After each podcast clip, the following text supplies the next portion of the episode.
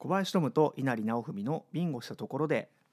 どうも西野小林の稲荷直文です。このポッドキャストは町子の小林トムと私西野小林の稲荷直文がお送りしているポッドキャストなんですけれども、えー前回前々回お聞きいただいている方ご存知かもしれませんが今回も、えまあ、僕一人で、えやっていきます。前々回は僕がで前々、え前回はトム君がでそれまでは2人でやってゲストも呼んでっていう感じだったんですけど、まあ、ちょっと今あの予定が合わないので交互にやっているという感じなんですけども、はい。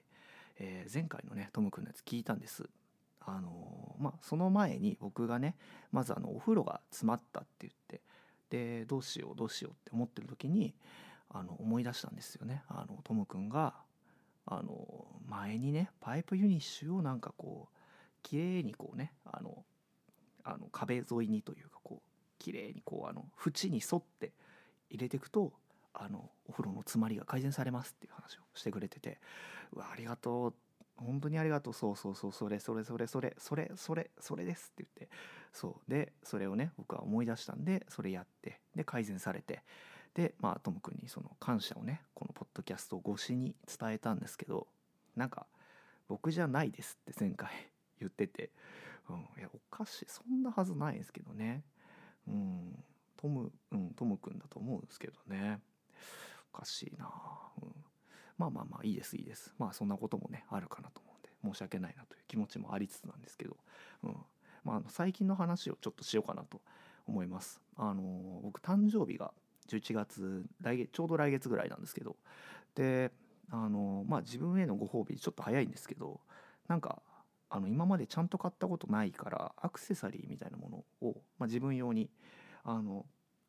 買ってもいいんじゃないかと思ってでまあなんか時計がいいのか指輪がいいのかまあちょっとまずそもそもね普段あんま買わないからしあのーまあなんかちょっとしたもんは持ってたけどあのなんだろう気合を入れて買うみたいなこと全然してこなかったから何から見ていいか分かんないなって言っていろいろあの見てたんですけどまあでもちょっとリングとかだったらいいんじゃないかなと思って。であのお店に行ったんですよ。でそしたらあのなんかねそのまあどっちかって言ったらゴールドのが好きだなと思ったんでその金のね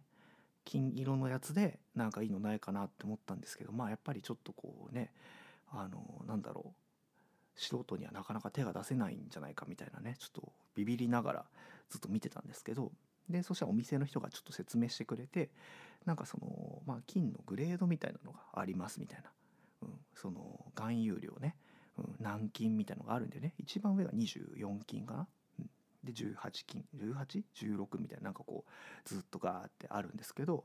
なんかそれでどどのくらいの、まあ、グレードのものがいいかみたいなので全然あのまあなんていうんですかねもともと知識がないんで分かんなくてええと思ってでもまあなんだろう見た目がいいやつの方がいいのかな。でも長く使えるやつがいいしとかってなんか考えてたら思い出したんです。あの前にねトム君がその金の含有量についてそうそのグレードのそれぞれの特徴の違いをね教えてくれてたことがあったんですよね。そうそれでああ思い出したと思って。なるほどねと思って、うん、合金だとまあその金のその明るさみたいなのは少し落ち着くけどでもその分なんだろうこう、えーまあ丈夫でね長く使いやすかったりとかするんだなるほどそっか手入れがね楽ちんな方がいいもんねとかって言ってでどうにかこうねあの、まあ、自分の中でいろいろ腑に落ちてそう、まあ、で結果ちゃんとねあの欲しかったやつが買えてはいあのまあ万事解決ということがあってねそうだからこれについてはちょっと改めてちゃんとトム君にお礼を言ってこうかなと思ってね、うん、いつも本当にいろんなねそう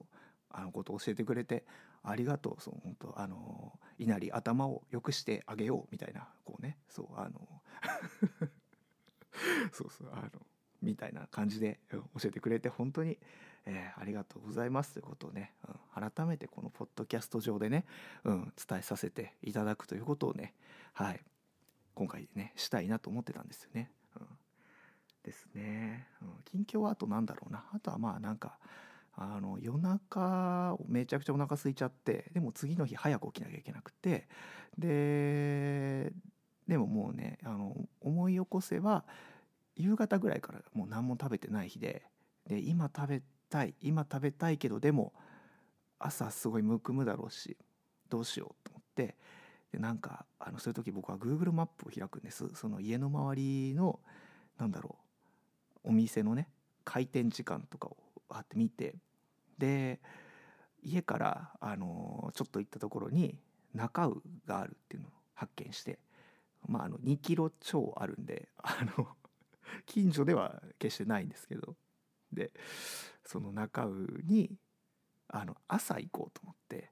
でもその日は頑張ってグーって寝てで次の日起きたんです。あのまあ7時に起きればいいっていうね、まあ、自分にしてもはかなりあの早い時間から行動する日だったんですけど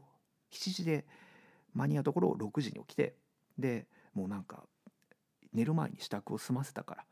でブワーって着替えてであのもうねタクシーを呼ぼうか迷ったんだけど、まあ、あの朝だからタクシーちょっと少なかったからあのループで。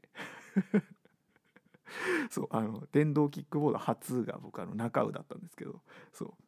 電動キックボードでそう。うわーって行って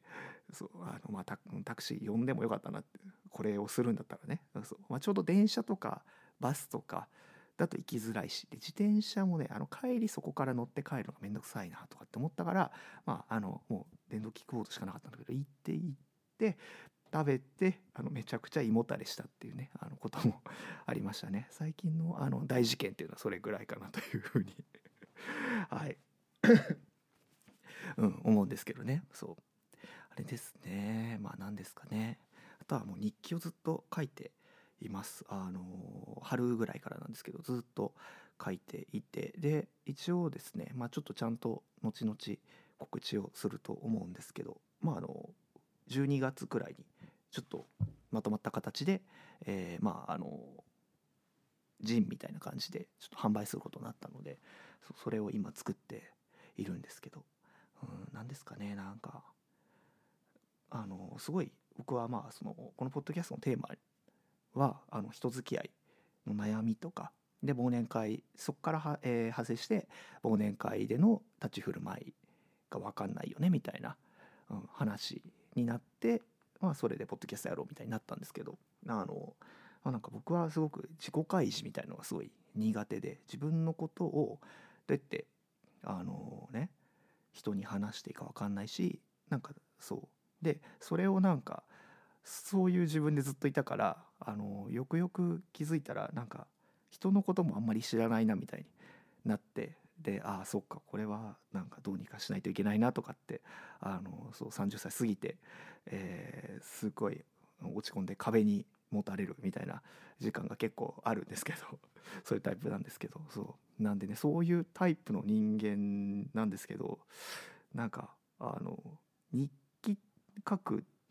書いて人に今なんだろう公開してるインターネットで書いてる人たちってまあなんか昔はもうちょっと雰囲気は違ったかもしれないですけど今はすごくなんだろう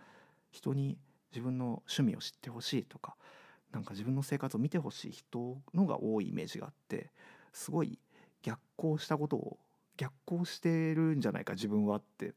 あの不安に感じたりもするんですよ。あの全然僕は自分のことを話したがらないし人に何だろう、まあ、見せないというかそうでまあなんだろうねあのこれは前回トム君に、えー、質問した話の延長でもあるんですけど、まあ、そのまあ、だから僕は西野小林としてまた最近始めたばっかりなんですけど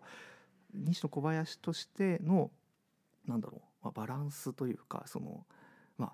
言ったらアーティストとかミュージシャンの人はどれくらいその自分の話をなんだろうこう切り売りせずに、えー、なんだろうしてるんだろうなとかなんかねあのまあいろんな人見ても見てまああなるほどここを言うここは言わないがあるんだなとかってなんかいろいろ気づいたりもするんですけどそう。でまああの身近なねトム君は果たして、えー、どのどういう塩梅でやってるのかとかあとは自分の中の暗黙のルールみたいなのが明確にある人なのかどっちなんだろうって思って、えー、聞いたんですよね。そう。で、あのー、そしたらあの元カノの名前が言えないっていうのとあのポケモンカードの話はできないっていう。どういうこと？うんなんだろうね。趣味の話。ポケモンカードかっこよくないと思ってんのかな。だとしたらあのすごくね遺憾なんですけどね。僕はあのポケモンもすごい大好きなのであのずっとゲームも未だにやってますしなんなら最近あのスカーレット・バイオレットのアップデートされたやつもあの、まあ、購入して、えー、図鑑、えー、200匹全部集めたぐらいなんでつい最近。はい。それはしていい話だと思うんだけどな。まあだから人によって全然違うってことなんですよねきっとね、うん、だからなんかなるほどなと思って聞いたり、はい、聞かなかったりしようと思って いたんですけど、うん、でえっ、となんだろうね。そのトム君から質問も頂いてまして、えー、それをですねちょっと答えていこうという、えー、感じになるんですけどその前にあの今回ですね、えー、インスタとかツイッターで、え書いたんですけどあのちょっとまあせっかくなのでこういう機会だからっていうので、え質問をあのいろんな方から頂いてそれに答えていこうという、まあ、企画というかすごくシンプルなね、うん、コーナーをちょっとやってみようというので、えー、インスタの方で募集させていただきましてそしたらなんか思ってた以上にこうあのいろんな人から送っていただいたり、うん、あとはですねあのなんか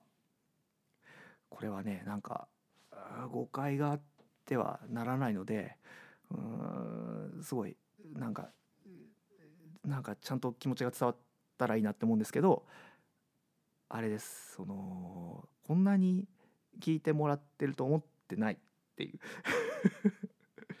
ぐらいなんかあこの人が聞いてくれてんだっていうね知り合いの人とかで、っていうなんかすごい、まあ嬉しい誤算というかもちろんいろんな人に聞いてほしいしなんか届け届いたらいいなと思ってやってるんですけどポッドキャストもそうだしもちろん音楽もそうなんですけど、うん、だけどなんかまさかあの聞かれてると思ってないからすごいね、あの、心がざわざわしましたね。いや、嬉しいんですけどね。はい。なんで、えー、まあ、ちょっと、全部ではないんですけど、はい、あのー、強烈な下ネタのやつとかちょっと省きましたけどね、はい、あのそれ以外で、えー、まあ、ちょっと気になったものをいくつか、はい、紹介させていただくという、えー、形でやっていこうかなと思います。はい、あの何を考えてるんだろうね。俺に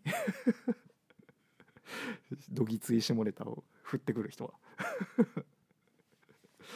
別に言わせても面白くないでしょって思うんですけど。まあいいか。あのじゃあまあ、えー、ちょっと一個一個、えー、回答していこうと思います。はい。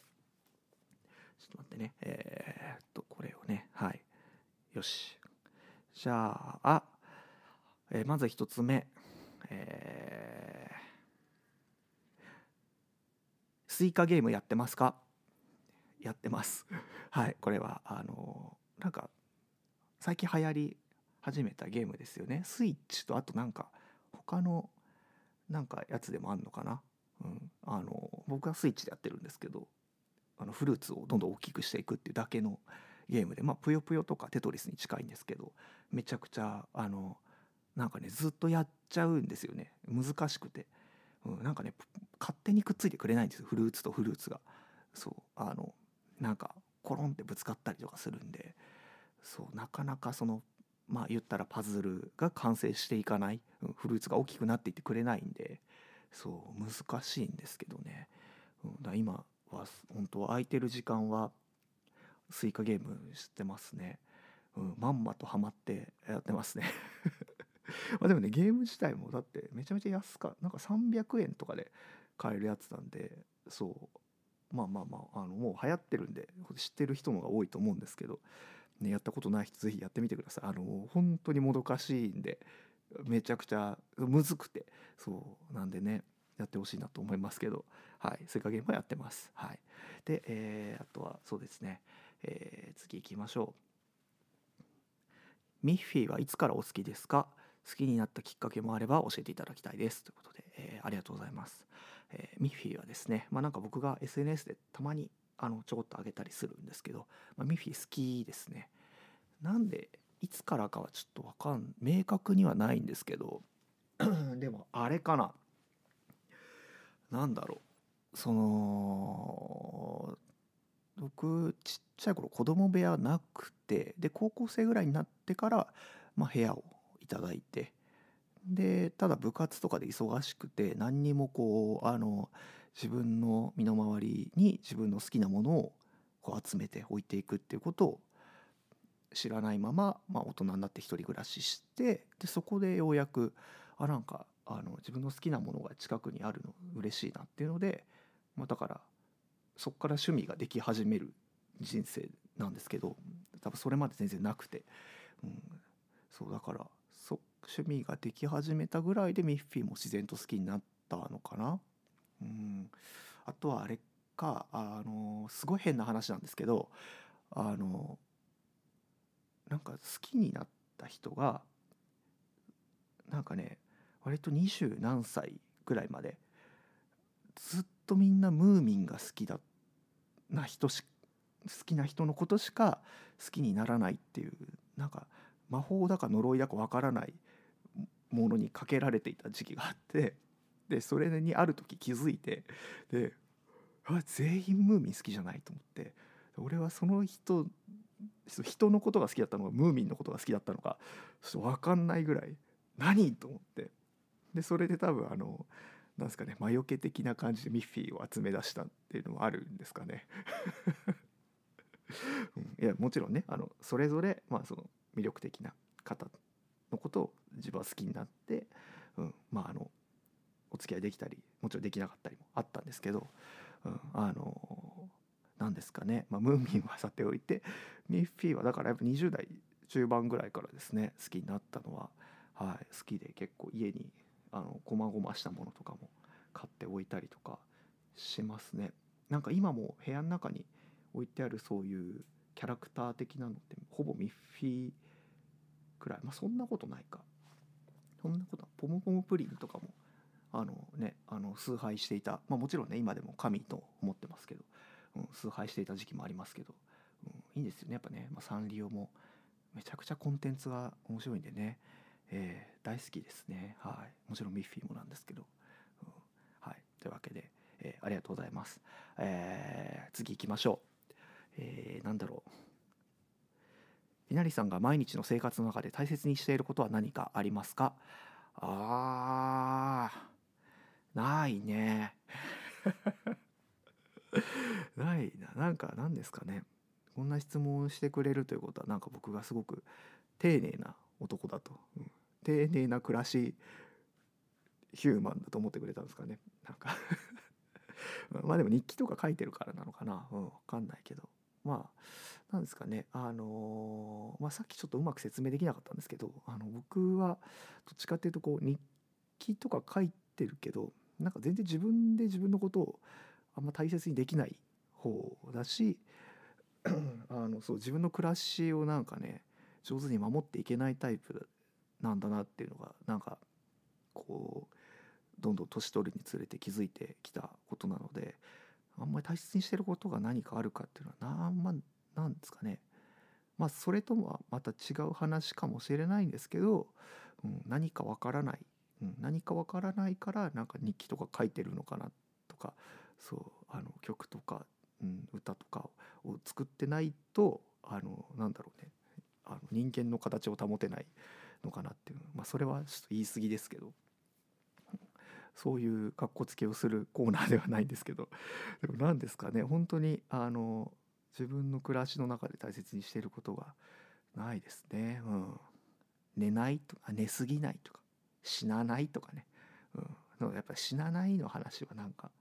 同い年くらいの友達とすることが多いんですけどそう。結局あの生きて生きていようっていうね。話にはなったりするんでね。うん、だからあの私が毎日の生活の中で大切にしていることは、えー、死なないということですね。はい。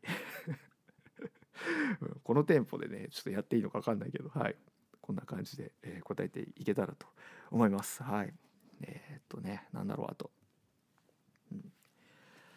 ちなみに今ねあの夕方ぐらいなんです。あのそう。でさっき夕方のチャイムが鳴ってそれで一回あの取り直してるんです。実を言うと。そう。あのなんかさ VTuber の人の動画とかを最近たまに見るんですけど VTuber の人のさやつとかだとそのまあ見その見バレっていうのそのそう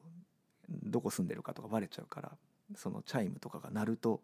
ミュートにしたりするっていうねそのなんか一連の流れみたいなのがあるんですけどまさか自分があのそういうことになるとは思わなかったですね。そうあのちゃんとちゃんと割となんかあの家の所在地がバレるチャイムだったんで これはと思って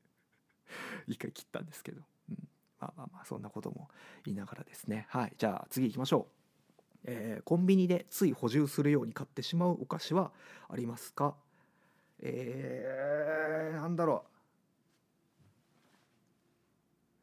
あれだ。ロッテのゼロって分かります？あのねカカオ70%以上みたいなやつで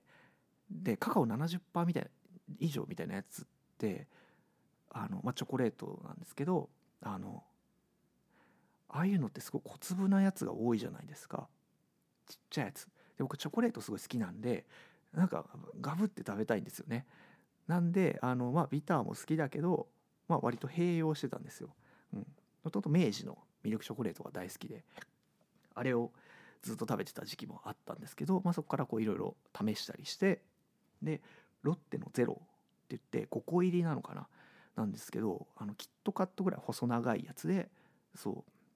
うなんですけどその滑らかなチョコレートが入っててバクって食べれるっていうめちゃくちゃあのー、うまいうまいと思って食べてますね、うん、だからちょっと気づくとないんで、うん、まあでもねあの食べ過ぎないのがすごいいいですよね。そのちっちゃいやつでいっぱい入ってるとさわーって食べてさ結局その明日にとっておこうとしてもないじゃん。明日には。そうだからあの5個ぐらいだとあのちゃんと取っておけるというか。そう1個ずつ1個ずつ大事に食べられるからそうなんかね割と刹那な人間なので はいあのワクワク食べ過ぎないっていうのでまあ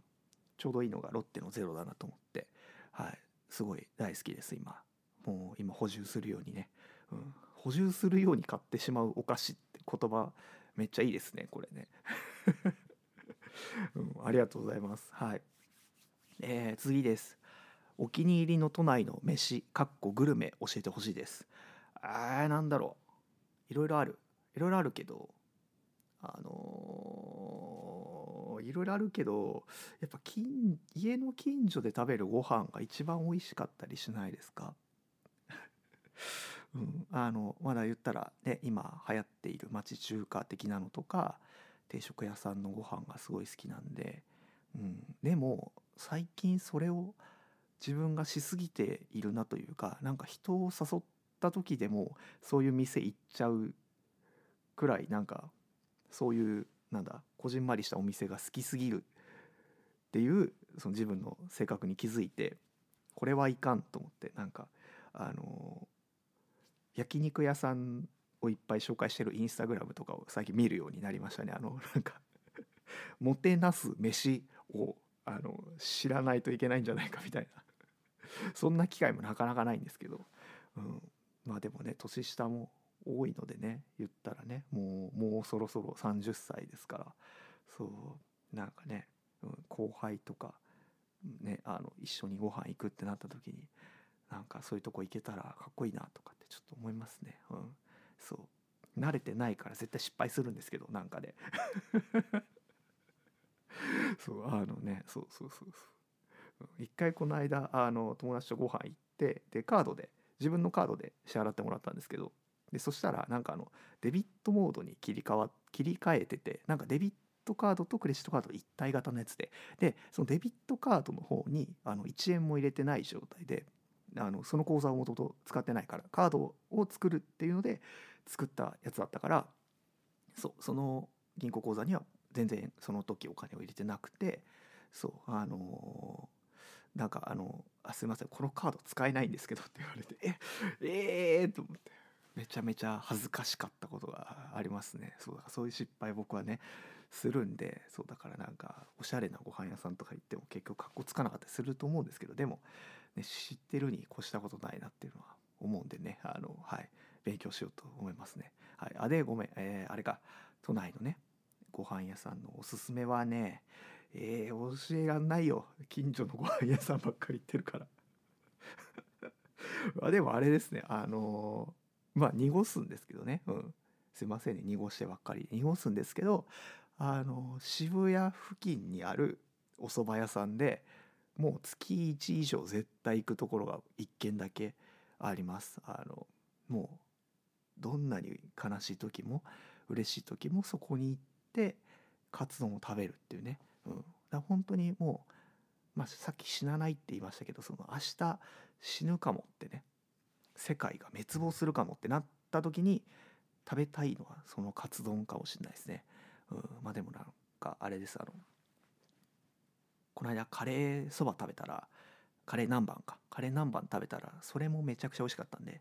うん、なんかこう相盛りのセットにしてもらおうかなって思いますけどね、うん、明日ね世界が滅亡するならね、地球がか。そう地球が終わり地球終了ってなったらあのーまあねうん普段やってないやってないそのそういうそのセットはやってないんですって言われてもあの、うん、お願いしますって言うと思いますけど。まあちょっとねあのまあそれはねちょっとお店にお願いしてみてどうにかなるか分かんないですけどまあ、うん、お気に入りの都内の飯教えてほしいですの、え答えとしてははい。それです、うん、渋谷の近くのお蕎麦屋さんです。うん、あとこれあのね中華大満足の原ちゃんがあのー 質問してくれてるんですよ。このポッドキャストも、えーゲストで出てくれた。はい。なんで ねめちゃめちゃ優しいそうわざわざ送ってくれたんですけど。うん。ねそうそうそう、うんありがたいですね。ありがたいですけど。直接ね聞いてくれたらね 教えるよ。そんなにそんなに興味ないだろうけど、うん。まあまあまあ。はい。えー、あとは2つあと2つぐらいちょっといこうかな。えーっと突然痩せられた理由と方法を知りたいです。ああこれはすごい。なんかだいぶ昔からなんか僕のこととかを見てくれてる人なんですかね。えーありがとうございます。あのーそうなんですよ。バンドをやっていたのが2018年19年ぐらいまでかな？18か？18年までなんですけど、えーそう。であのーそのバンドやってる8年ぐらい9年ぐらいか。でもうだからどんどんどんどんね生活習慣がまあ一人暮らしも途中でしてるんであれなんですけどなんかどんどんどんどんこう悪い方にあのー行ってしまってだ言ったら毎日あのお酒飲んだりとかラーメン食べたりとかしちゃっていてまあそのなんだろう人付き合いと思ってたんでしょうね当時それが、うん、なんかそうやって頑張るしかないっていうふうに、まあ、もちろんそれもあの一つ努力の方法なのかなとは思いますけどまあでも自分にとってはそれは合ってないやり方だったんで、まあ、結果どんどんどんどんこうあの太っていってでまあ体が大きいからあのなんかそんなにあのブクブクしてる感じには見えなかったと思うんですけどただまあ体はどんどん大きくなっていってたんでそうでこれはやばいなと思って、うん、でまあ普通にあの体重増えて、えーでもともと子供の頃アトピーとかもあったんでちょっとアレルギーっぽい症状とかも出ちゃってあんまりこれをだなんかあの人に話してないんですけどあのそのバンドを辞める解散する前のあの 2, 2年くらいは本当そのライブハウスでライブしてとかあのまあサーキットとか、まあ、いろんなイベントとかでライブしててであのまあライブ終わってなんですかねそんなにこう楽屋にずっといらんないというかちっちゃいとことかあのでも結構やってたんででそうで出なきゃいけないんですけどでも外出れないくらいジンマシンがひどかったりしてた時期が結構あってその寒暖差なんですかね。そう。汗かいてでジンマシン出てっていうのでもうなんか顔がボコボコにな体中ボコボコになっちゃうぐらいあのまあ症状が出てた時期があって、まあ、でそれは3年くらい。だバンド解散してから1年後ぐらいに落ち着くんですけどそれまでは本当にきつくてあのもうだから言ったら人前なんか出らんないなって思ってたぐらいやばかったんでこれはちょっとあの生活を改めようっていうのでちょっとずつちょっとずつそのお酒を飲む量とかご飯を食べる量を減らしていってっていうだけですねその、うん、そしたらマジで、えー、20キロ近く落ちたんですよね。信じらんないでしょ。そうだからそれで逆に体が悪くなるんじゃないかってそう、うん、思うくらいなんですけど冷静にね、うん、考えたら。結構やばかったですねあの時期のは、うん、まあでも結局ね体重も落ちてよかったんですけどあのあんまりいっぺんにその見た目が変わったからすごいびっくりされちゃってそうあの、まあ、なんなんだろうねそのやっぱりさバンドも解散してるし精神的なストレスとかで痩せちゃったんじゃないかっていうね風に思われて なんかかあのなんだろうかわいそうな目で見られるって言ったら、うん、なんだろう自意識過剰かもしれないですけど結構そういう感じで接してくれる人もいてそれはそれで結構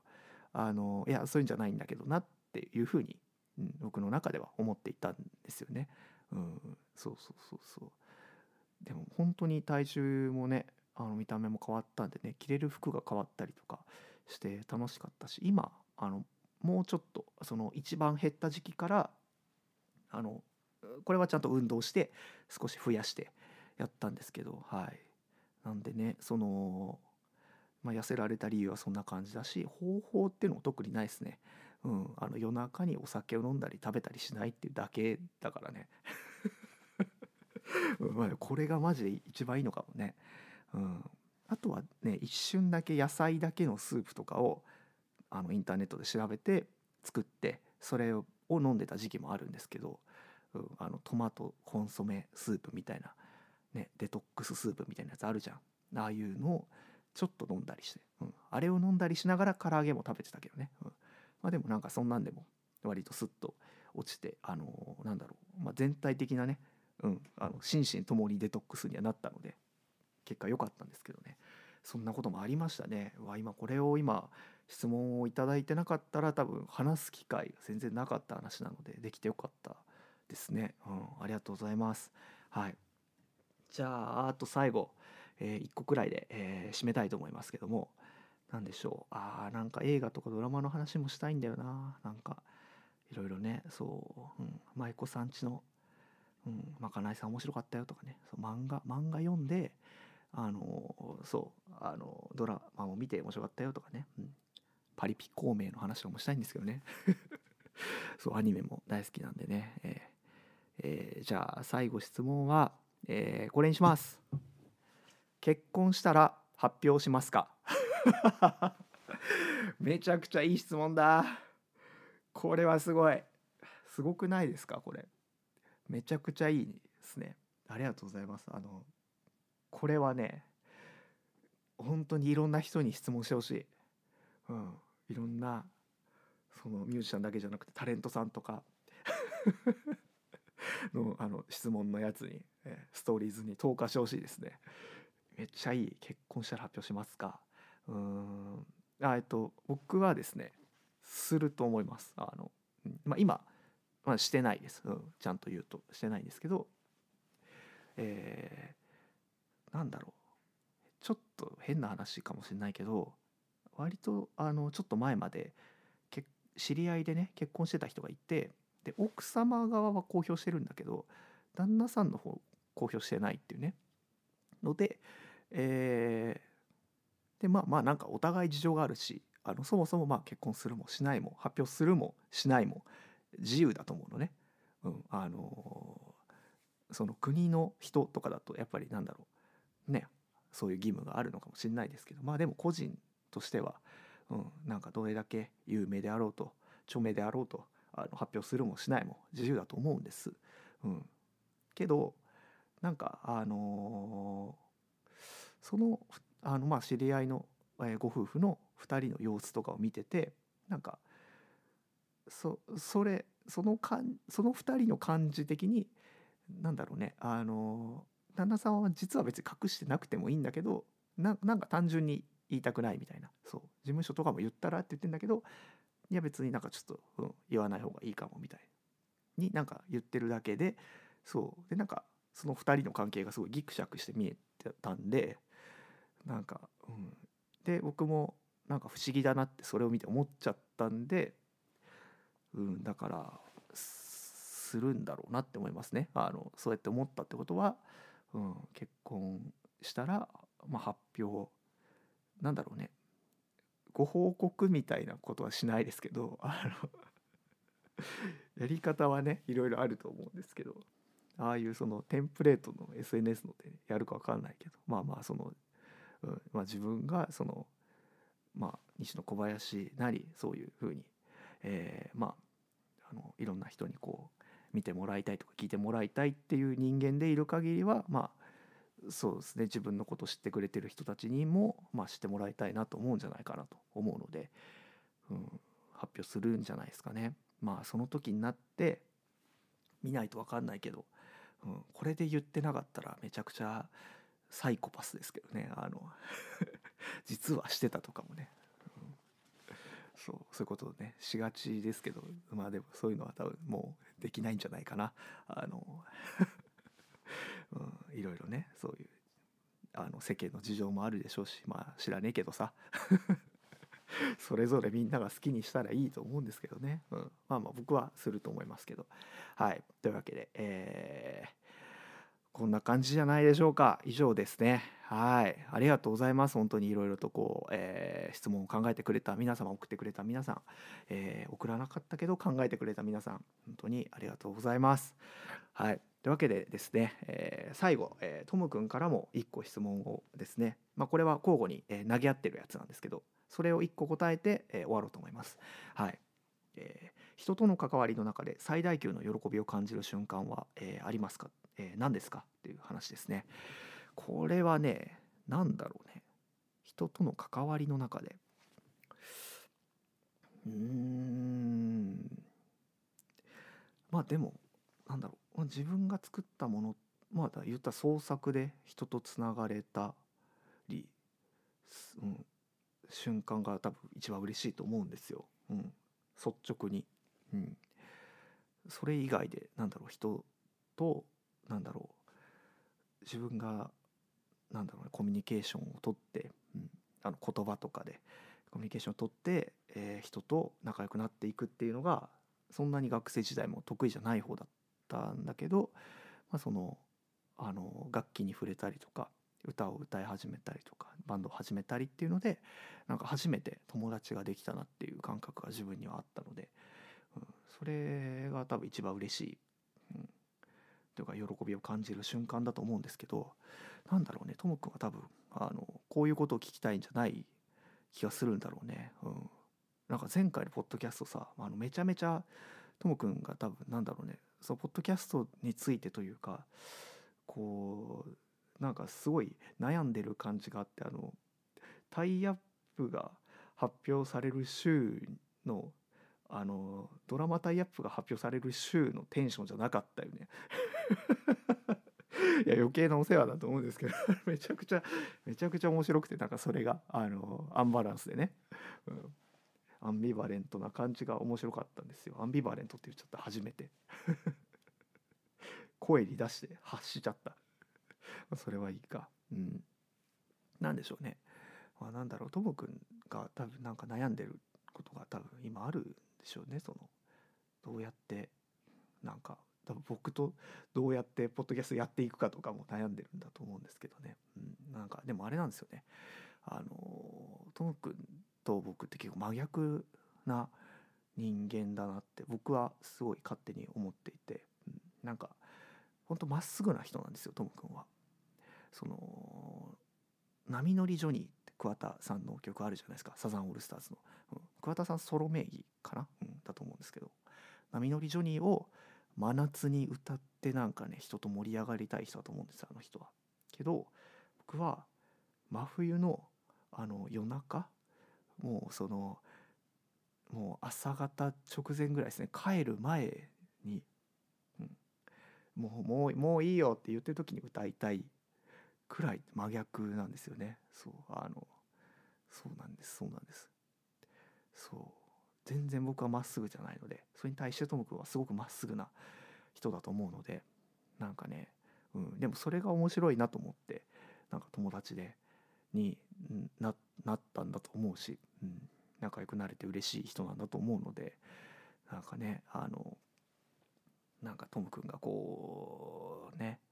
えーそうですねまあまっすぐでいってほしいなっていう気持ちはすごくありますねこれからも、うん、今までも。今までと同じようにね、うん、まだまっすぐだから悩むこともあるしまっすぐだからあのーなんだろうね、えーそれで突破できる壁もあるだろうしっていうことがだと思うんでね、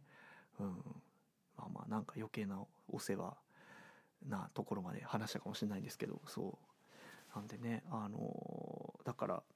だから人との関わりの中で最大級の喜びを感じる瞬間っていうのも多分その僕の意図じゃ僕が意図するところじゃないところにトム君のそのなんだ聞きたいところがあると思うんですけどうん分からん。分からん、うんまあまあだからまっすぐ答えたらそうですね。僕なりにまっすぐ答えたらその、うん、創作で人とつながっていくことが一番の喜びだと思うんですけど、うん、でもなんだろうね。うん。なんでしょうね。最後の最後ですごい歯切れ悪くなっちゃいましたけど。まあちょっと分かんないでね。これは会って直接聞こうと思いますね。はい。であとあれか。これはじゃあ1個最後。あのー僕からトム君に質問を、えー投げて終わろうと思います。はい。じゃあ最後これですね。えー、トム君への、えー質問です。結婚したら発表しますか？聞かせてくれ。教えてくれ。はいお聞きいただきありがとうございました、えーここまでの、えーお相手は西野小林の稲荷直文でした、えー来週は小林、えー、マチコの小林智くんが、えー登場しますのでぜひお聞きください。それではまた来週。ありがとうございました。